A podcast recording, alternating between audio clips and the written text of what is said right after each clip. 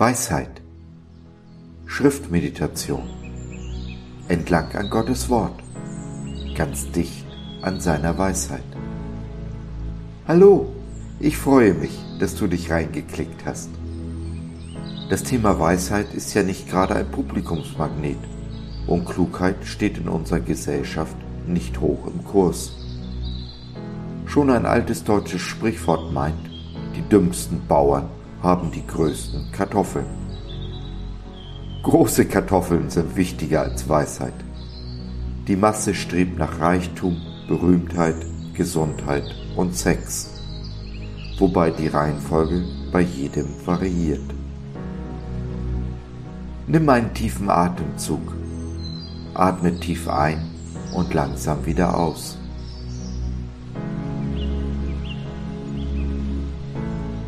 Lass dir Gottes Wort auf der Zunge zergehen.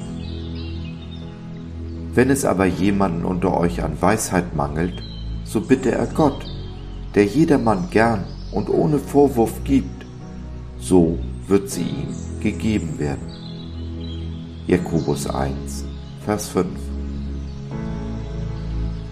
Wie kann es sein, dass ein so kostbares Gut wie die Weisheit, die anscheinend ganz einfach zu haben ist, so mit Füßen getreten, missachtet und diskreditiert wird. Nun, ich denke, zuerst müssen wir unterscheiden zwischen IQ, EQ und GQ, dem Intelligenzquotienten, dem emotionalen und dem göttlichen Intelligenzquotienten. Der Unterschied zwischen EQ, also Klugheit, und göttlicher Weisheit ist, dass ein hoher IQ nicht vor Dummheit schützt. Bestes Beispiel dafür ist der verstorbene Stephen Hawking, der als klügste Mann der Welt galt und bei vielen immer noch gilt. Nun steht er vor seinem Schöpfer und hat eingesehen, dass all seine klugen Versuche, Gott wegzudiskutieren, nichts an der Tatsache ändern, dass er eben nun genau vor diesem Schöpfer steht und sich für seine unsägliche Dummheit, Ignoranz und Selbstüberschätzung verantworten muss. Nein, ein hoher IQ schützt nicht vor Dummheit, im Gegenteil. Auch Paulus kannte den Unterschied zwischen IQ und GQ, zwischen großen Kartoffeln und dem wahren Reichtum. So schreibt er in 1. Korinther 1, den Versen 26 bis 29. Seht doch, Brüder und Schwestern, auf eure Berufung. Nicht viele Weise nach dem Fleisch, nicht viele Mächtige, nicht viele Vornehme sind berufen, sondern was töricht ist vor der Welt, das hat Gott erwählt, damit er die Weisen zu Schanden mache. Und was schwach ist vor der Welt, das hat Gott erwählt, damit er zu Schanden mache, was stark ist. Und was gering ist vor der Welt und was verachtet ist, das hat Gott erwählt.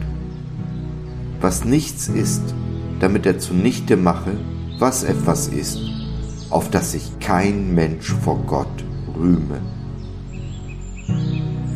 Stephen Hawking war einer dieser Weisen, die ihrer Berufung nicht gefolgt sind die den Reichtum dieser Welt höher geschätzt haben als den unermesslichen Reichtum der Weisheit unseres Gottes. Wenn du nicht den gleichen Fehler machen möchtest, dann bete doch mit mir.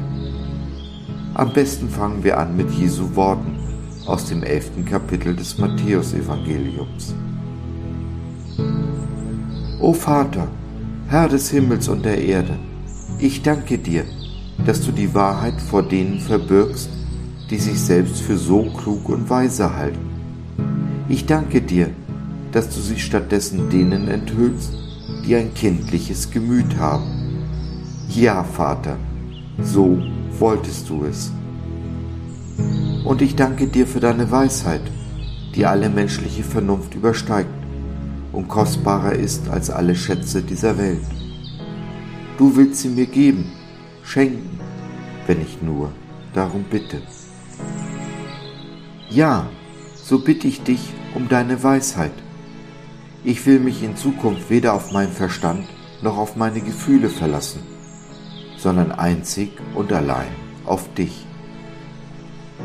Hab Dank für all das Gute, das du mir geschenkt hast und noch schenken willst. Ich will deine Geschenke in Ehren halten. Sie sind mir kostbarer als Gold und Silber. So ist es, so sei es. Amen.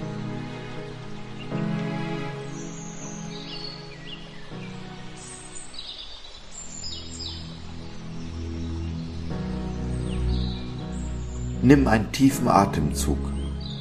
Atme tief ein und langsam wieder aus.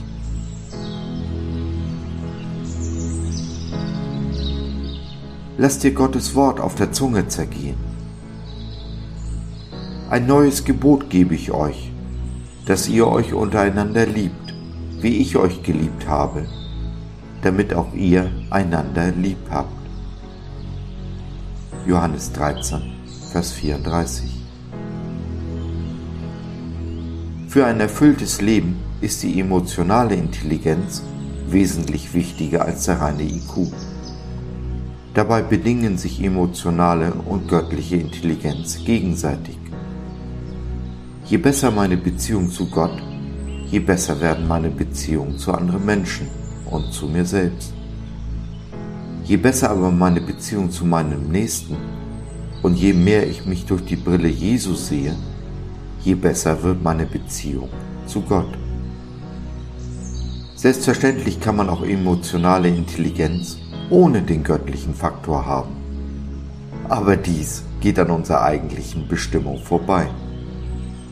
Es ist, als wenn ich ein wunderbar leckeres Essen koche und anstatt es in Gemeinschaft zu genießen, würde ich es unberührt in den Kühlschrank stellen neben all die anderen leckeren Speisen, die ich ohne Gott gekocht habe.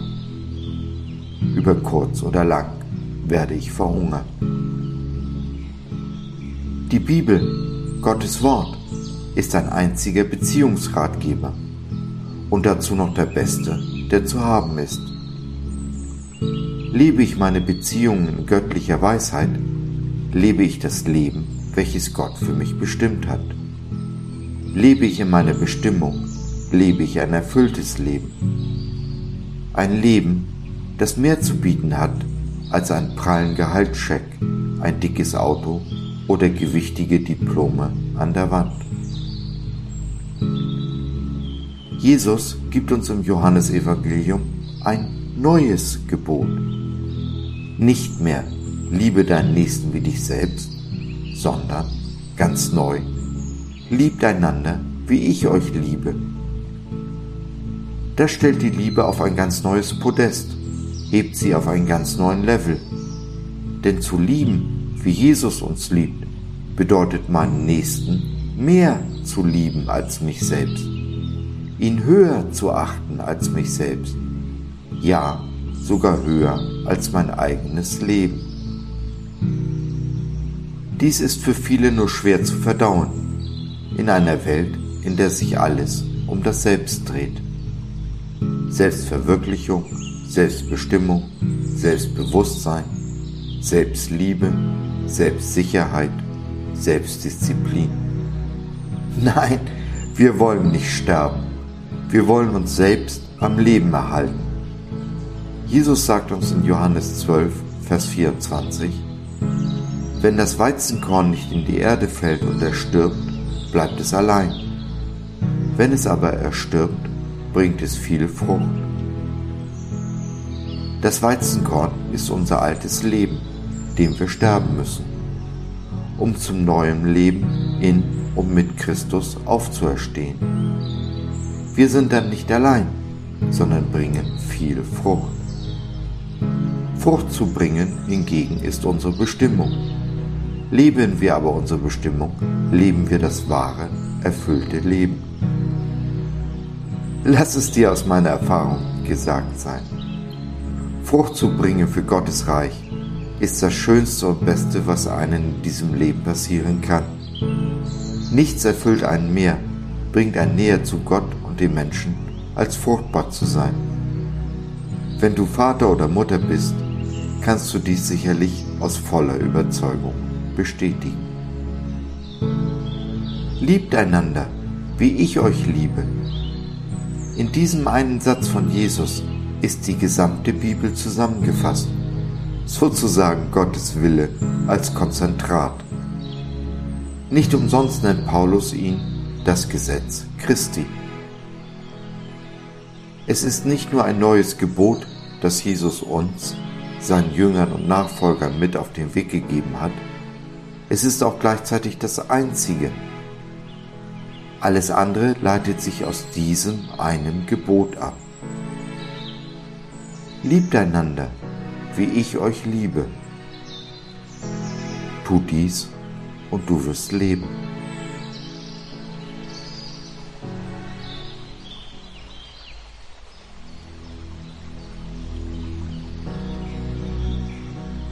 So, nun habe ich meine Beziehung zu Gott in Ordnung gebracht. GQ und EQ sind merkbar gestiegen. Nun ist doch alles gut, oder? Nimm einen tiefen Atemzug.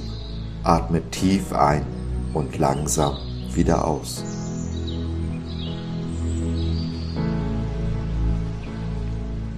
Lass dir Gottes Wort auf der Zunge zergehen. Der Gerechte muss viel leiden, aber aus alledem hilft ihm der Herr. Psalm 34, Vers 20. Und sie lebten glücklich bis an das Ende ihrer Tage.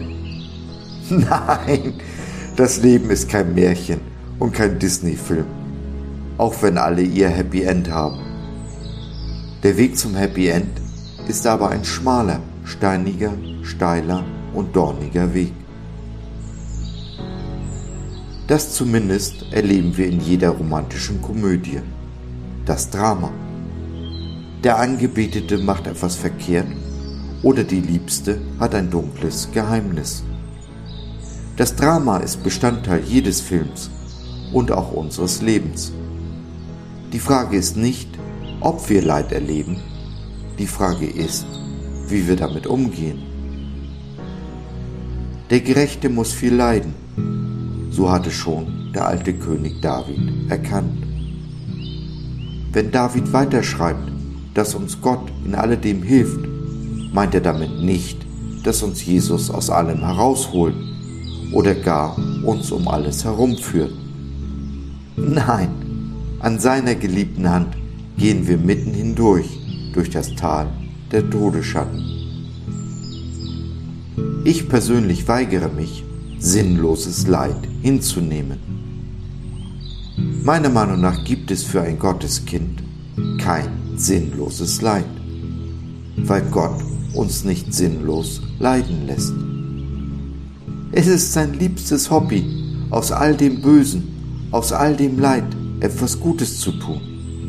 Damit beschäftigt er sich den ganzen Tag und in jedem einzelnen Fall. Wir können uns also an den Rat von Winston Churchill halten. Verschwende niemals eine gute Krise. Und wo gibt es mehr Drama, mehr Leid, mehr Schmerz als in Beziehungen? Wer das Leid der Liebe nicht erträgt, wird auch nicht ihre Frucht ernten. Und gibt es eine schönere Frucht als die Frucht der Liebe? Gibt es etwas, was einen mehr erfüllt das Herz springen lässt und dem Leben einen Sinn gibt als gelebte Beziehung. Wenn wir wachsen, dann an und in unseren Beziehungen. Wir werden reifer und können so die Beziehung zu Gott und dem Menschen auf ein ganz neues Level bringen. All dies ist ohne Drama nicht zu haben. Der Gerechte muss viel leiden. Die Antwort für jedes Beziehungsdrama, jede Ehekrise wurde ans Kreuz genagelt. Durch Jesu Tod und seine Auferstehung kam die Vergebung in diese Welt. Beziehung zu leben heißt, Vergebung zu leben. Wenn Beziehungen scheitern, Kontakte abgebrochen werden, dann deshalb, weil man nicht bereit ist, einander zu vergeben. Das Selbst von dem wir schon gesprochen haben, steht im Vordergrund, nicht mein Partner, mein Nächster. Ich halte mich selbst für wichtiger als mein Gegenüber. Purer, ungesunder Egoismus. Das ist es, was mangelnde Vergebungsbereitschaft ist. Doch wer nicht vergibt, schadet nur sich selbst. Wer meint, es dem anderen mal richtig zeigen zu müssen, ihn seine Schuld richtig spüren zu lassen und seine Bestrafung in die eigenen Hände zu nehmen, ist wie einer, der selbst Rattengift schluckt und darauf hofft, dass die Ratte stirbt. Nein, wir ersticken an unserer mangelnden Vergebungsbereitschaft. Das Heilmittel für jede Beziehung ist Vergebung.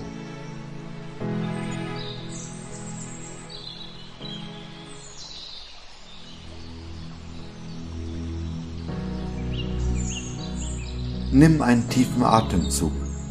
Atme tief ein und langsam wieder aus.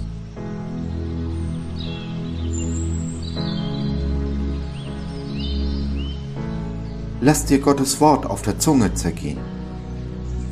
Seid aber untereinander freundlich und herzlich und vergebt einer dem anderen, wie auch Gott euch vergeben hat in Christus. Epheser 4, Vers 32. Laut Paulus vergeben wir also nicht, weil wir einander vergeben müssen, sondern weil uns vergeben ist. Jeder, der die Vergebung Christi angenommen hat, kann seinem Nächsten vergeben. Kein Gotteskind kann sagen, ich kann nicht vergeben. Wenn es ehrlich ist, muss es sagen, ich will nicht vergeben. Das ist auch okay, solange wir ehrlich dabei sind. Manches braucht halt seine Zeit. Vergebung braucht ein Gegenüber. Ich kann mir also nicht selbst vergeben. Ich brauche jemanden, der mir vergibt. Könnte ich mir selbst vergeben, wäre Jesus am Kreuz sinnlos gestorben. Denn er ist für meine Vergebung gestorben und auferstanden damit ich in Frieden und Freude leben kann. Mir ist vergeben. Nehme ich diese Vergebung an, habe ich den wichtigsten Schritt in meinem Leben getan und mehr Weisheit bewiesen als Stephen Hawking. Nun lebe ich mein Leben so, dass ich den Tag nicht bedauern muss. Paulus hat dafür einen guten Tipp. Vergeltet niemandem Böses mit Bösen Seid auf Gutes bedacht gegenüber jedermann.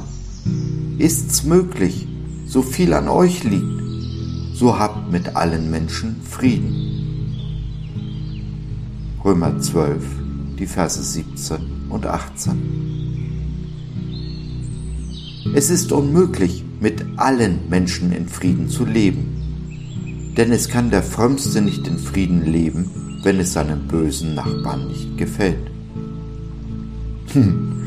Dieses deutsche Sprichwort hat allerdings einen Haken. Es vergisst Gott in der Gleichung. Ich kann mit Gottes Hilfe auch dann in Frieden leben, wenn es meinem Nächsten nicht gefällt. Weil mir vergeben ist, ich die Vergebung angenommen habe und sie auch meinem bösen Nachbarn anbiete. Ich lebe so, dass ich nichts bedauern muss bedauern muss, nicht alles getan zu haben, was nötig ist, um mit allen Menschen in Frieden zu leben. So stehe ich rein und untadelig vor meinem Gott, habe Frieden und Freude. Vergebung braucht ein Gegenüber. Tu du deinen Teil, Gott wird den seinen tun. Wenn du magst, lass uns beten. Liebster Herr Jesus, mein Freund und Bruder, mein König und mein Gott, ich bin dir aus tiefstem Herzen dankbar, dass du mir vergeben hast. Ich habe es nicht verdient, nicht erarbeitet und kann dir meine Schuld auch in tausend Jahren nicht zurückzahlen. aber ich kann meinem Nächsten, meinem Bruder, meiner Schwester vergeben. Und dies will ich mit Freuden tun, weil meine Schuld, die du mir vergeben hast, größer ist, als was mir angetan wurde. Du stehst mir bei, schenkst mir Weisheit für meine Beziehungen und heilst die Wunden, die sie mir schlagen. Ich liebe dich dafür. So ist es, so sei es. Amen.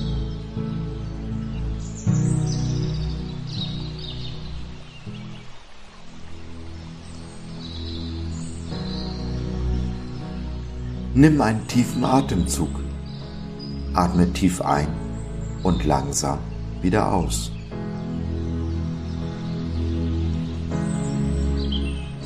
Lass dir Gottes Wort auf der Zunge zergehen. Die Furcht des Herrn ist der Weisheit Anfang. Psalm 111, Vers 10a. Siebenmal stehen im Alten Testament die Furcht des Herrn und die Weisheit direkt oder indirekt im Zusammenhang. Wenn du einen strafenden und zornigen Vater hattest, dann erschreckst du vielleicht vor dem Ausdruck Furcht. Denn damals hattest du Angst vor deinem Vater und seinen Ungerechtigkeiten. Unser himmlischer Vater aber ist niemals ungerecht oder gar zornig auf dich. Er ist die Gerechtigkeit und in seinem Sohn ist dir vergeben. Es gibt keinen Grund, zornig zu sein. Dies alles hat er aus Liebe zu dir getan. Er liebt dich über alles. Kein Grund also, Angst vor ihm zu haben. Über allem stehen Liebe, Wahrheit und Gerechtigkeit. Wie ein irdischer Vater hat aber auch unser himmlischer Vater Respekt verdient. Wir sollten ihm in Ehrfurcht begegnen das ist die rechte Furcht vom Herrn. Und diese wiederum ist der Anfang der Weisheit. Warum aber nach Weisheit streben, wo Weisheit doch in dieser Welt nichts gilt und alle Welt nach Macht, Reichtum, Anerkennung, Sex und Gesundheit giert? Hm, dies fragte sich schon der alte Prediger Salomo im zweiten Kapitel seines Buches. Nun, du kannst dir all die oben genannten Dinge und vieles mehr durch Weisheit verschaffen. Weisheit ist wirklich ein einfacher Weg, sich mit den Dingen dieser Welt zu umgeben. So einfach, dass auch Salomo, der großartige Prediger und Sprücheklopfer, darauf hereingefallen ist. Dies gibt er offen zu. Warum also wird Weisheit oder die Erkenntnis im gesamten Alten Testament als das höchste und erstrebenswerteste Ziel genannt, während es im Neuen Testament die Liebe ist. Denk mal einen Moment darüber nach.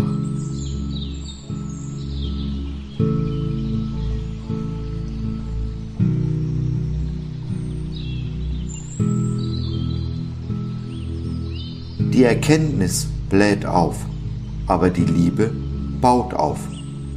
1. Korinther 8, Vers 1.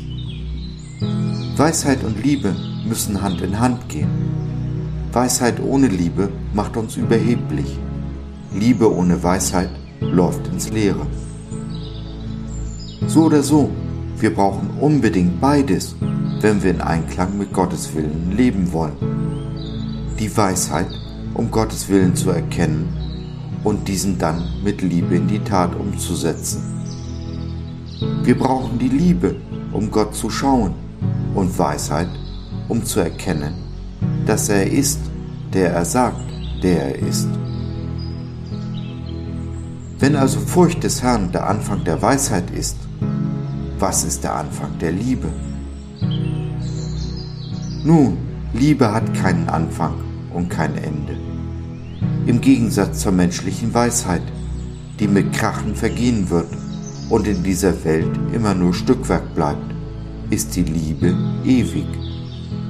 Sie ist das Einzige, was wir aus dieser Welt mitnehmen werden in unser wahres Zuhause, den Himmel, die Ewigkeit, Mit, durch und in Liebe sammeln wir Schätze im Himmel, so wie Jesus das von uns möchte. Denn wo dein Schatz ist, da ist auch dein Herz. Wie kann ich aber lieben? Liebe üben, Liebe tun.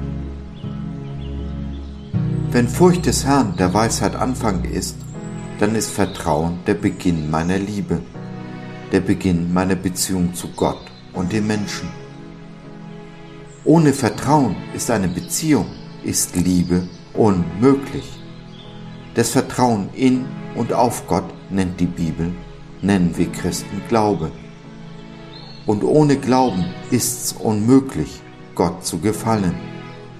Denn wer zu Gott kommen will, der muss glauben, dass er ist und dass er denen, die ihn suchen, ihren Lohn gibt. Hebräer 11, Vers 6 Erst in dem Moment, in dem ich mich geliebt weiß, bin ich auch in der Lage, Liebe weiterzugeben. Fühle ich mich ungeliebt, werde ich meinem Nächsten, werde ich Gott lieblos behandeln. Der erste Schritt ist also die bedingungslose und unendliche Liebe, die Gott mir entgegenbringt und die er am Kreuz bewiesen hat, auch anzunehmen. Vertraue ich meinem Gott, glaube ich ihm, dass ich immer und unter allen Umständen geliebt bin, dass er mir vergeben hat in seinem Sohn und nicht mehr zornig ist, dass er alle Zeit nur mein Bestes will, dann, ja dann wird Gottes Liebe von ihm zu mir fließen, durch mich hindurch zu meinem Nächsten und wieder zurück zu Gott, damit alles zu seiner Ehre geschehe.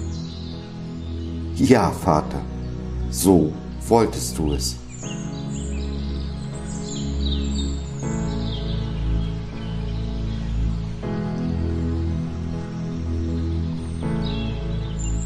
Liebe und Weisheit sind die schönsten Geschenke, die uns unser Gott macht. Nach ihnen sollen wir streben. Sie sind aller Mühe und Anstrengung wert. Denn diese Geschenke kosten uns was wie alles, was in dieser Welt von Wert ist, uns etwas kostet. Kostenloser Glaube wäre billige Gnade. Und unser Gott ist nicht billig. Ganz im Gegenteil. Jesus ist das Wertvollste, das in mein Herz einziehen kann. Die Dinge dieser Welt vergehen, aber Jesus und seine Liebe sind ewig. Bist du bereit, den Preis zu bezahlen. Liebe und Weisheit zu üben, wo es eigentlich nichts mehr zu lieben und zu hoffen gibt? Bist du bereit, Jesus mehr zu vertrauen und zu lieben, als Verstand und Gefühl das zulassen wollen? Bist du bereit, deinen Nächsten mehr zu lieben als dich selbst, auch und gerade dann, wenn dieser nicht liebenswert ist? Bist du bereit, bedingungslos zu lieben, genau wie du bedingungslos geliebt wirst? Bist du bereit zu sterben, deinem Ich, deinem Selbst zu sterben? Bist du bereit, mit und in Jesus aufzuerstehen? Aufzuerstehen zu einem neuen, zu dem wahren Leben, einem Leben in Fülle, zur vollen Genüge, im Überfluss und dies mit allem Frieden, aller Liebe und aller Freude, zu der ein allmächtiger, liebender Gott fähig ist. Denn das ist die Belohnung für unser Vertrauen, unseren Glauben, von dem der Schreiber des Hebräerbriefes spricht. Dies alles und noch viel mehr wünsche ich dir von Herzen was ich gesagt und geschrieben habe, ist keine Fiktion, sondern sehr real. Ich habe es am eigenen Leib erfahren, spreche also aus Erfahrung. Bist du bereit, deine Erfahrung mit Jesus zu machen? Wenn ja, dann lass es uns wissen. Lass uns teilhaben an deinem Weg, deinen Erfahrungen. Lass uns uns gegenseitig ermutigen und stärken. Lass uns im Gebet gemeinsam die Stürme des Lebens durchleben. Wenn du magst, nimm doch Kontakt mit uns auf oder nutze unser Info- und Seelsorgetelefon www.gott.biz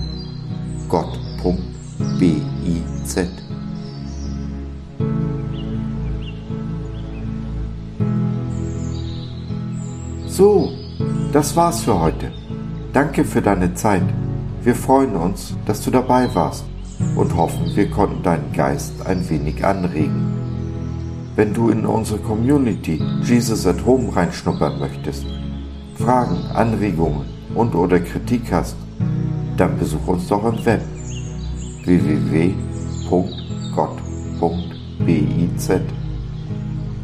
Hier findest du nicht nur Gemeinschaft, Menschen, die den Glauben leben und mit dir teilen wollen, sondern auch viel Interessantes rund um den Glauben.